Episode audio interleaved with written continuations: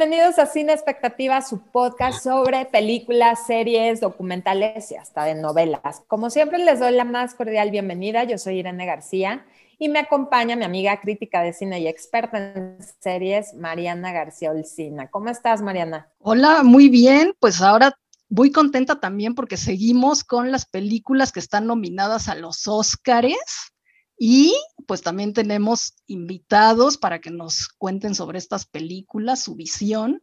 Y hoy, ¿qué película tenemos y con qué invitada? Pues tenemos una sátira política maravillosa que salió en Netflix, se llama Don't Look Up, no mires arriba, y nos acompaña Ana Cristina Olvera, que es conductora y comunicadora de ciencia. Bienvenida, Ana Cristina, muchísimas gracias por estar hoy en el podcast, porque sabemos que tú hablas mucho, sabes acerca del tema, ¿no? Y esta película es precisamente, estamos hablando de un evento inminente de destrucción y hay científicos que están eh, tratando de comunicar lo que, lo que va a pasar con el planeta y nadie los pela. ¿Qué sentiste cuando viste la película? Hola Irene, Mariana, qué gusto me da estar con ustedes hoy en el podcast para hablar de esta película que la verdad es que, pues sí, me sentí identificadísima. Haz de cuenta que es nuestro trabajo de cada día, ¿no? Tratando de contarle a la gente lo relevante, lo trascendente de la ciencia,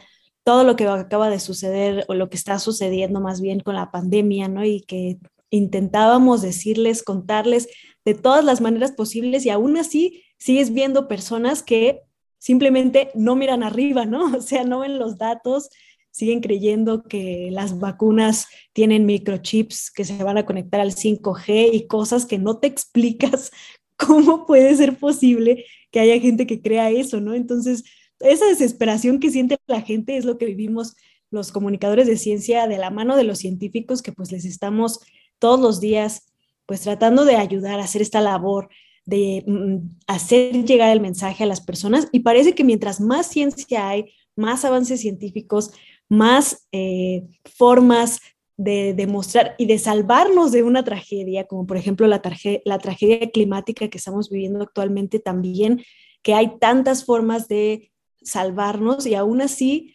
parece que cada vez hay menos personas que están viendo la realidad inminente, ¿no? Entonces es verdaderamente sorprendente como que vivimos en un mundo paralelo, ¿no? El metaverso ya está aquí. Uf, la verdad es que es todo un tema. Les quería contar de lo que trata esta película, por si no la han visto, también se las recomendamos que la vean, porque aparte que está nominada al Oscar, pues sí es una sátira de todo lo que puede pasar, como decía ahorita Ana Cristina también, que lo vimos con el COVID, pero de cuando un cometa puede chocar contra la Tierra y en seis meses nos vamos a desaparecer todos, ¿no?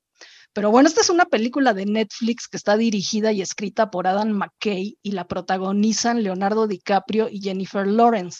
También están Meryl Streep y Kate Blanchett, o sea, tiene un reparto pero multiestelar. Eh, esta, esta película cuenta la odisea de dos astrónomos, uno que es un veterano profesor, que es Leonardo DiCaprio, y un estudiante de doctorado, que es Jennifer Lawrence, y lo que quieren es advertir al mundo que un cometa enorme puede chocar con la Tierra y destruirla por completo. Pero, pues bueno, para empezar, yo le quería preguntar a Ana Cristina que, ¿qué tan real es esto de que un cometa puede llegar en seis meses y destruir la Tierra? Bueno, a ver, hay dos, eh, dos respuestas correctas a esta pregunta. La primera es, es muy posible, o sea, es algo que puede pasar en cualquier momento, que es, pues, por ejemplo, lo que sucedió con el asteroide que acabó con gran parte de los seres vivos de este planeta, entre ellos los dinosaurios, ¿no? O sea, cualquier, en cualquier momento un objeto que venga del espacio exterior puede venir y acabar con el planeta.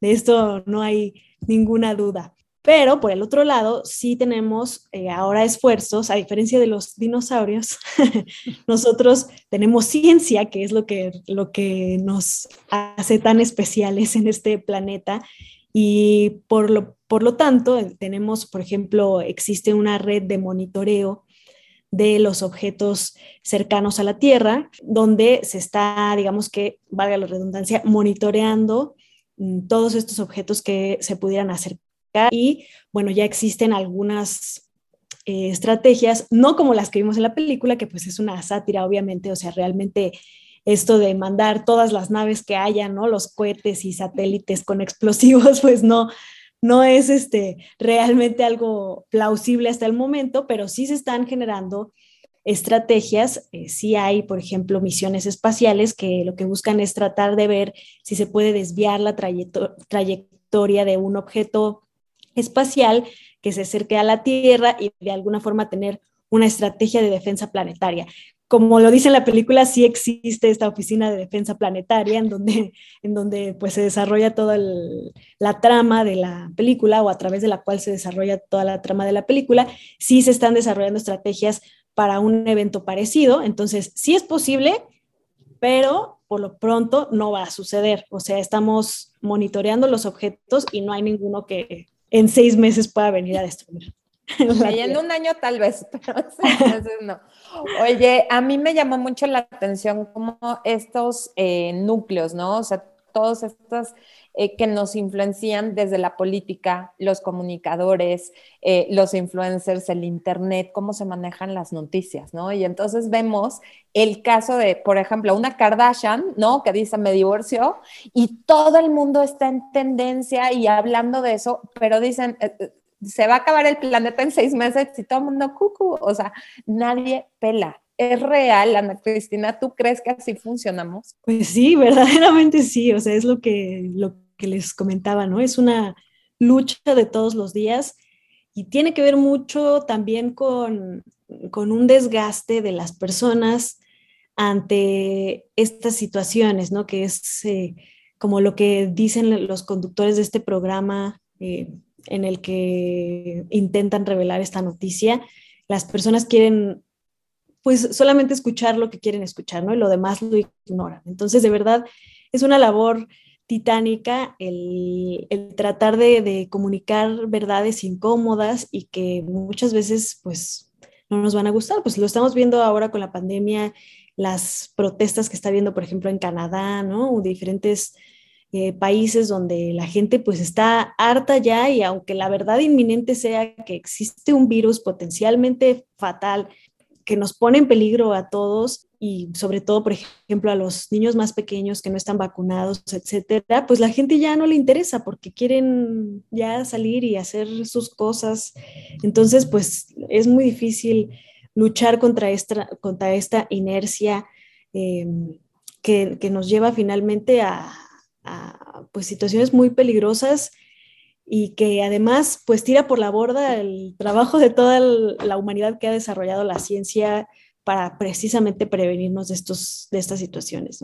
Oye, pero a la gente como que no le interesa mucho eh, las noticias de ciencia, ¿no? Y tampoco como que los noticieros, digo, tú casi estás en noticieros y en los medios, tampoco le dan mucho lugar, ¿no? A esas noticias, como que no son muy, bueno, tú siempre me has dicho que sí, que la gente le interesa, pero yo no veo que le interese, la verdad. Pues eh, creo, es lo que yo a veces digo, a la gente le interesa porque finalmente nos buscamos, buscamos formas de explicar nuestro mundo, ¿no? Y si no lo hacemos a través de la ciencia, pues lo hacemos a través de pseudociencias, ¿no? Como por ejemplo, eh, no quiero herir susceptibilidades de, de radioescuchas o las personas que nos estén... O de conductoras aquí. Sí, por ejemplo, a diferentes eh, pseudociencias o teorías que se han desarrollado para explicar el mundo. Pero esta curiosidad por cómo funciona el mundo, pues es natural y todos la tenemos y todos buscamos respuestas. Entonces, lo que me he dado cuenta y que ahora nos hemos dado cuenta mucho con las redes sociales y la posibilidad que tenemos, por ejemplo, nosotras que somos hasta cierto punto ciudadanas de a pie, que no somos, digamos, las más grandes comunicadoras de, México, pero podemos tener este espacio de podcast en contacto con la gente, es que muchas veces los, a los que no les interesa la ciencia son a los editores, ¿no? De, de los periódicos, de los programas, ellos son los que no lo entienden y no le dan espacio, pero realmente a la gente sí le interesa contestarse muchas preguntas de cómo funciona el mundo, funciona eh, nuestro cuerpo, cómo funcionan las cosas. Y esto finalmente es ciencia. Todas estas preguntas son científicas. Totalmente. Y bueno, tenemos también la parte política, ¿no? Estos, esta presidenta que totalmente lo dice Meryl Streep, que no desperdició la oportunidad para hacer una burla hacia el presidente Donald Trump, ¿no? O sea, como muy vana, muy superficial, muy, ay, no, no pasa nada, este, no es el 100%, no digas el 100%, y cuando le dicen 99.78, ah, entonces no es el 100, ¿no? O sea, como estas incongruencias que muchas veces, y desgraciadamente también lo vivimos en nuestro país, ¿no? Llega el COVID, no, hombre, no, pues, una gripita, ¿no? Y todos estos em, como discursos donde dices, esto, minimizarlo, ¿no? El, no crear como una eh, reacción que las personas se puedan alterar porque también les bajan en las encuestas, ¿no? Y están preocupados por los votantes, pero están por las elecciones, pero por la popularidad, pero todas estas cosas que desgraciadamente nos afectan ahora sí, como dices, al ciudadano de a pie, ¿no? Entonces estamos en estos eh, dimes y diretes y aparte también el personaje este de que es una mezcla de Bill Gates con Elon Musk, con este Mark Zuckerberg, que dicen, no, detengan todo porque, ¿qué creen? Es un regalo del universo que viene este asteroide y vamos a tener muchísimo material para comunicaciones y celular. Y el otro así, pero no va a haber planeta. ¿No? O sea, ¿cómo son estas ambivalencias y son estos como pues eh, eh, cosas, círculos de poder que están dirigiendo el, rumbo del planeta. Sí, o sea, yo también, perdón, yo también veo cómo este, este personaje que dices tú, Irene, eh, o sea, representa a Jeff Bezos, a Elon Musk y a estos, ¿no? Y pues a ellos los vemos también en, en, ahorita, pues interviniendo, ¿no? O sea, vuelan al espacio como Pedro por su casa. No sé, Ana Cristina, ¿tú qué piensas de eso? Sí, pues son dos, dos cosas muy interesantes que acaban de apuntar. Por un lado, Irene, el tema de la comunicación política, que es importantísimo. Yo, por ejemplo, además de ser comunicadora de ciencia, pues vengo de una familia de comunicadores, mi mamá es periodista también, y bueno, a ella le tocó toda esta mm, era de la comunicación en donde lo que los medios decían era lo que pasaba, ¿no? Y, y, me cuenta de cómo, por ejemplo, se inventan estas palabras, eufemismos y cosas de llamar y formas de llamar a las cosas precisamente para restarles importancia y que la gente no no se altere, ¿no? O, tratar de mover la percepción, por ejemplo, cuando suben los precios y, empiezan a decir, se hizo un ajuste a la gasolina, ¿no? Entonces ya no es que subió el precio, sino es que es un ajuste. Y entonces ya cambia, ¿no? Toda la conceptualización y así es como van llevando tu forma de pensar para que no, no lo notes. Y por el otro lado, esto que apuntas tú, Mariana, del tema de, de ahora los supermillonarios que pues rigen el mundo realmente, porque bueno, estas personas ya tienen riquezas que se evalúan más que las riquezas de países enteros, ¿no? Entonces, pues ya realmente no es que existan superpotencias políticas como tal, sino que son estas personas las que realmente son las que dirigen el mundo. Y una forma de controlarnos precisamente es que ellos son los dueños de las plataformas en las que nos expresamos y finalmente ellos deciden qué es lo que se dice, cómo se dice, por qué se dice, eh, sus reglas de ética y etcétera, pues nadie las controla más que ellos. Y ahora es lo que está sucediendo con el espacio exterior, que es algo muy, muy curioso, porque por un lado, eh, muchos dicen, bueno, se está democratizando el acceso al espacio porque ahora ya no tiene que ser el gobierno específicamente el que, el que vaya al espacio o explore el espacio o explote el espacio, sino que puede ser cualquier persona, pero ojo, esa cualquier persona tiene que tener muchísimo dinero, ¿no? Entonces, pues realmente es como una privatización de esto que también es un recurso, así como el agua, el aire, la energía solar, el espacio también es un recurso porque nos permite cosas como las telecomunicaciones, por ejemplo, ¿no? Y que pueden comprar también la decisión de los gobernantes, ¿no? O sea, dicen, ¿y este cuate puede estar aquí, ¿no? En el, en el, este, en el war room de la Casa Blanca y dice, sí, él tiene total acceso porque fue súper eh, donador águila platino y entonces tiene acceso a todas las decisiones y a dirigir, ¿no? Y le truenan los dedos a la presidenta y la otra, se, se, suspende la misión y ahora vamos a hacer otra cosa, ¿no? Y, y cómo también al final, ¿no? Que salen, este, ya tenían un plan B ellos sí tenían un plan B para, para salvarse, ¿no? Y sucede también en esta película del 2012, donde hay un cataclismo y también se acaba el planeta y los más millonarios son los que tienen acceso a estas naves que, van a soportar todo este fin del mundo, ¿no? Entonces, híjole, seguimos como en, esta, en este discurso de la disparidad, de la diferencia, ¿no? De que si eres rico, pues tienes acceso a otras, a otras este, comodidades o otros, este, pues a sobrevivir tal cual, ¿no? Y lo vimos también en la pandemia. Es que es imposible no ver este tipo de contenidos y no relacionarlo a lo que estamos viviendo hoy en día. Sí, oye, es que a, mí también, o sea, eso cuando le dice este magnate a la presidenta, es que tú vas a morir, te va a comer un brontosac o un brontosoc, no sé cómo se llama el animal ese. O sea, y al final ves que sí es cierto, dices, no, o sea, pues sí, así nos tiene Zuckerberg, o sea, investigados, controlados, y, él sabe cómo vamos a morir. O sea, así, de plano. Sí, Google sobre todo, ¿no? Y por ejemplo, ahorita que la información biométrica también se está eh, pues colectando a través de todos estos dispositivos biométricos, pues sí, eh, muy pronto van a tener información muy precisa de nuestro ADN, qué enfermedades podemos desarrollar a lo largo de nuestra vida y así nos van a vender los seguros, ¿no? Por eso también se están desarrollando tecnologías como el blockchain que pretenden pues mantener la privacidad de estas cosas, pero realmente hay muchos futurólogos que incluso predicen que la privacidad pues ya va a ser cosa del pasado, o sea, todos vamos a saber todo de todos y que realmente no nos va a importar tanto. Así es, desde el reconocimiento facial, ¿no? Que ya Apple tiene todo el registro de, quién eres, ¿no? Lo que dices, y ahora también estos aparatos que son este, asistentes de casa, como Alexa y demás, que ya tienen tu voz. Entonces nos tienen controladísimos, tienen todos los datos y se están preocupando por el chip en la vacuna. O sea, por favor, ya estamos más que, que vigilados. Sí, exacto. O sea, realmente no se dan cuenta que es lo más irónico, ¿no? Mientras más dependemos de la tecnología, menos sabemos cómo funciona, más desconfiamos de ella cuando realmente somos totalmente dependientes, ¿no? Es cómo vamos a, poder eh, tener una independencia de estos sistemas tecnológicos que nos controlan, etcétera, si no sabemos ni cómo funcionan, no tenemos ni idea de todo lo que están, de todo lo que está detrás de, todos estos aparatos tecnológicos.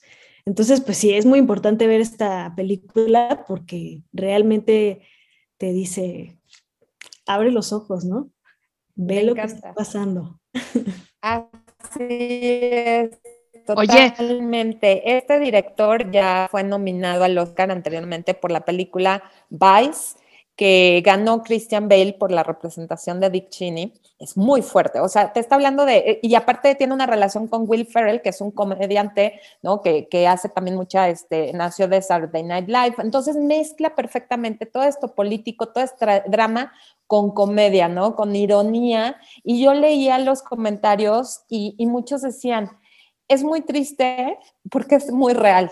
O sea, sí lo estamos viendo, ¿no? En Estados Unidos, pero pues lo vemos aquí en México y en todo el mundo, cómo nos vamos, como dices, ¿no? Por, la noticia fácil, por el, lo que quiero ver, lo que quiero escuchar y lo demás lo tapo, lo borro, no le doy like y, no existe, ¿no? Y entonces, cómo estas comunicaciones, este, esta, estos medios digitales también nos muestran nada más a lo que le damos like. Y entonces cada uno tenemos una experiencia totalmente distinta de lo que está pasando en la realidad.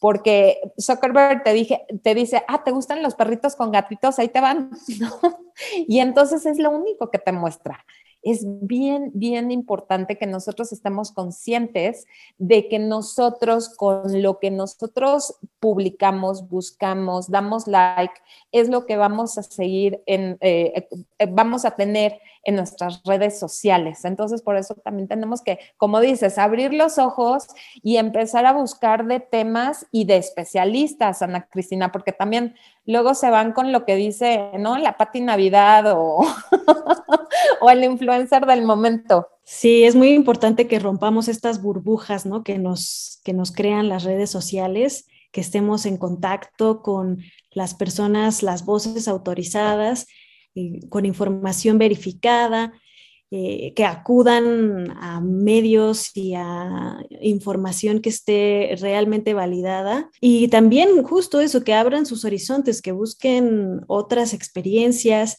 Y yo creo que una cosa importantísima, Irene, es esto que te decía de eh, la dependencia que tenemos de la tecnología y que no sabemos cómo funciona. O sea, por ejemplo, a lo mejor nosotros ya es demasiado tarde, pero los jóvenes y los niños es importantísimo que sepan lenguajes de programación, que sepan eh, este asunto del blockchain, de las criptomonedas, de todas estas, todas estas nuevas tecnologías para que puedan navegar un poco más conscientes en el futuro, porque si no, eh, pues se, se, va creando esta brecha tecnológica cada vez más, más grande, más profunda, más amplia, y realmente es un analfabetismo tecnológico y científico que va a hundir a la mayoría de, la, de las personas en la, pues en una dependencia y pues como dicen, cuando no, cuando algo no, no estás pagando por algo, la mercancía eres tú. Entonces realmente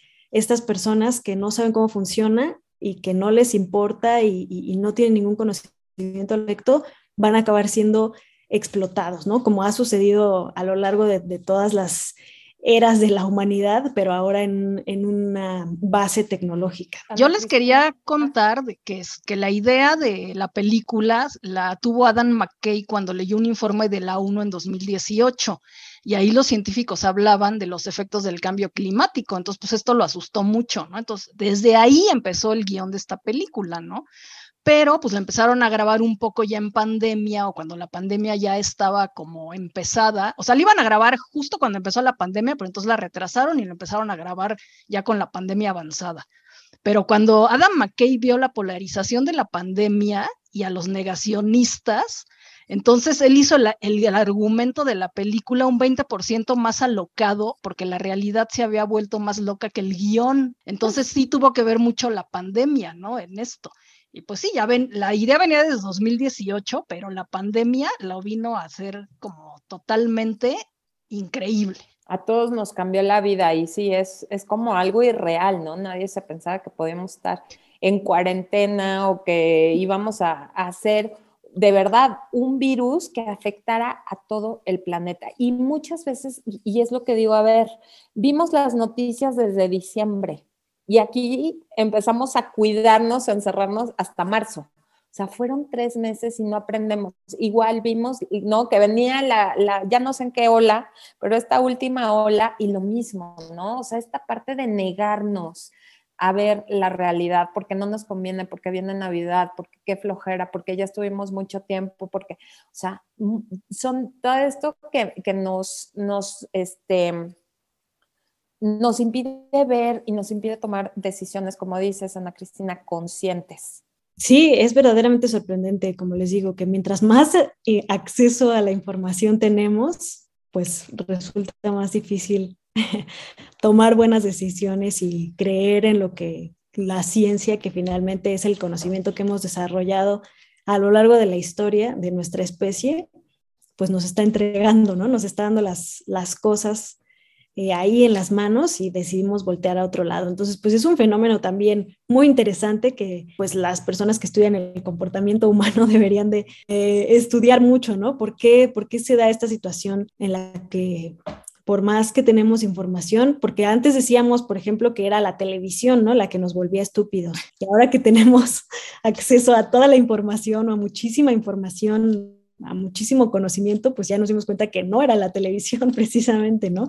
Entonces, ¿qué es, qué es lo, que, lo que sucede y por qué eh, realmente nos dejamos llevar por estas eh, por estos influencers, ¿no? Estas personas que manipulan nuestra forma de pensar y que nos dan como dulcecitos al cerebro y finalmente este, eso es lo que, lo que queremos creer más que aquello que a lo mejor cuesta un poco más de trabajo digerir. Totalmente. La verdad es que me encanta todo lo que dijiste. Yo me... Em, me encanta todo lo que es paternidad digital. Estoy muy en contacto siempre con papás, ¿no? Preocupados por, por cuidar a los niños de riesgos digitales, doy talleres y demás. También no te creas, cuando digo, tengo un taller de riesgos digitales y los papás como, no, no me quiero enterar, no quiero saber qué está viendo mi hijo. Y es eso, o sea, pagan el switch y dicen, prefiero no saber porque es complicado. O sea, ya cuando empiezan y les empiezo a decir es que el grooming, el sexting, el cyberbullying, y la huella digital, el sharing, todos, como que sí tienen, o sea, se, sobrepasan de información y dicen, ya no quiero saber más y le voy a quitar todos los dispositivos a mis hijos, pero es eso, el tener la información para poder prevenir que tu hijo caiga en, en un riesgo digital, ¿no? Que se quede de ver con un extraño y resulte ser un acosador, un, un criminal, eh, eh, alguien que le pueda hacer daño. Entonces, en el momento en que también tomemos la responsabilidad como ciudadanos digitales, ¿no? Se habla mucho de la ciudadanía digital, pero es también aprender de estas cosas, es también tomar responsabilidad y así como le enseñas a tu hijo a lavarse la boca tres veces al día y a bañarse diario, tenemos que enseñarles también dónde sí conseguir información, dónde no dar tus datos personales, cuidar esta, esta huella digital que tenemos y que no se borra, aunque tú subas una foto y luego la borres. Y son todos estos conceptos que también siento que hay mucho rechazo a creer, ¿no? Y, y nos va a caer, como dices, ya está el metaverso, ya estamos aquí a la vuelta y, la gente no, no se le complica o siente que ah, son términos así sacados de, la, de, la, ciencia ficción y dicen, no, eso no existe, no va a existir o no me va a llegar a mí. ¿Qué, le dices a esas personas, Ana Cristina? Es, es finalmente una realidad que no podemos ya huir o escondernos y justamente creo que la pandemia nos dio el empujón que, que faltaba, ¿no? Para realmente sumergirnos en este, en este mundo y bueno, creo que ya no hay vuelta atrás. Entonces, lo que yo les diría es que no tengan miedo, que además de los retos, trae también muchas ventajas, trae también eh, muchas posibilidades que se abren para poder tener diferentes formas de relacionarnos, de hacer nuevos negocios, de generar nuevos conocimientos, de tener nuevas formas de relacionarnos con nuestros hijos, por ejemplo, en este caso, de potenciar su crecimiento, ¿no? Ahora eh, las y los jóvenes tienen la oportunidad de desarrollar carreras desde muy temprana edad, encontrar sus vocaciones, estar en contacto con, con las personas que tienen sus mismos intereses en cualquier parte del mundo y esto les abre una cantidad de oportunidades impresionantes. Entonces, que no tengan miedo porque también nos puede dar muchas ventajas, eh, pero que sí, sí se informen, tengan mucho cuidado y lo hagan siempre con mucha responsabilidad, ¿no? Y sobre todo,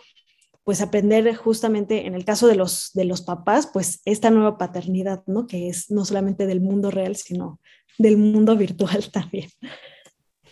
Totalmente. Olsi dijo ya, ya se pasó al taller de riesgos digitales el podcast, pero es que me apasiona de verdad y, como que siempre trato de meterlo porque es lo que vivo. Tengo dos adolescentes, uno de 19 y una de 14, y lo estoy viendo. O sea, ya la mayor está buscando este, cursos de NFTs para poder vender sus obras, eh, es artista, entonces pinta y demás y quiere venderlo, ya quiere estar en el metaverso, ¿no? Y ya, ya ellos están viendo que eso me encanta.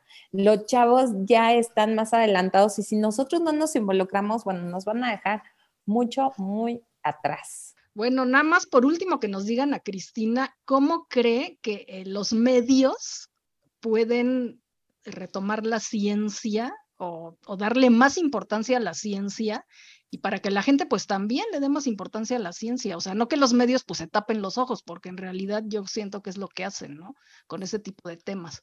Entonces, ¿tú cómo ves cómo se podría hacer algo ahí? Pues yo creo que justamente con la pandemia los medios se dieron cuenta más lo necesario que es tener información científica en sus contenidos y tomársela en serio y tener periodistas y comunicadores especializados en ciencia en países primermundistas como en Estados Unidos, en Europa, etcétera, tienen corresponsales dedicados a cada una de las áreas de la ciencia, que son gente que pues lleva toda su vida reportando este tipo de temas y que realmente tienen mucho cuidado y tienen una em, especialización muy eh, detallada, específica, ¿no? Por valga la redundancia, en, en, estos temas de ciencia, porque como vimos es muy delicado estar, eh, son decisiones de, de seguridad nacional. O sea, por ejemplo, en este momento con la pandemia, lo que un diario de circulación nacional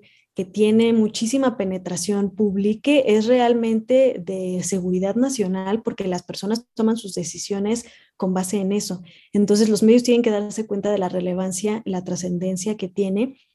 Y bueno, esto lo vimos, lo vivimos con la pandemia, pero ahora inmediatamente se nos viene encima el tema del cambio climático que también va a ser eh, o que es sumamente delicado informar respecto a esto es sumamente delicado porque se tienen que tomar decisiones políticas inmediatas para poder salvar nuestra vida tal cual, para es de vida o muerte. Entonces, tener ciudadanos informados y por lo tanto comunicadores especializados que puedan eh, hacer una labor bien, bien eh, informada y fundamentada de, comunicar estos temas es importantísimo. Entonces creo que eh, una vez que logremos un poco recuperarnos, hacer el balance, espero que los, los medios empiecen a, a, darse cuenta de esto y a darle la, la, importancia que requiere. Y si no lo hacen, pues los ciudadanos, los que estamos apasionados por, el, por, por comunicar la ciencia, pues tenemos que tomar las riendas y hacer lo que debemos de hacer, que es comunicar la ciencia. Buenísimo. Mil gracias de verdad por acompañarnos en este podcast, Ana Cristina. ¿Dónde te pueden seguir las personas que nos escuchan y quieren más información? Eh, bueno, en las redes me encuentran como Ana Cristina Olvera en Facebook, Ana C-Olvera en Twitter y eh, Ana-Cristina en Instagram, todo diferente, pero ahí me pueden encontrar. Buenísimo, muchísimas gracias. Y ya saben que también nos pueden dar sus comentarios, recomendaciones, mentadas de madre. Igual se aceptan y las recibimos y contestamos con mucho gusto en sinexpectativa.podcast o en nuestras redes personales. Yo estoy como Momichic1 en Twitter e Instagram. ¿Y tú, Mariana? Olcina MX en Twitter y Olcina en Instagram. Así es, muchísimas gracias por acompañarnos en este episodio. Nos escuchamos en el siguiente de Cine Expectativa. Hasta la próxima. Bye.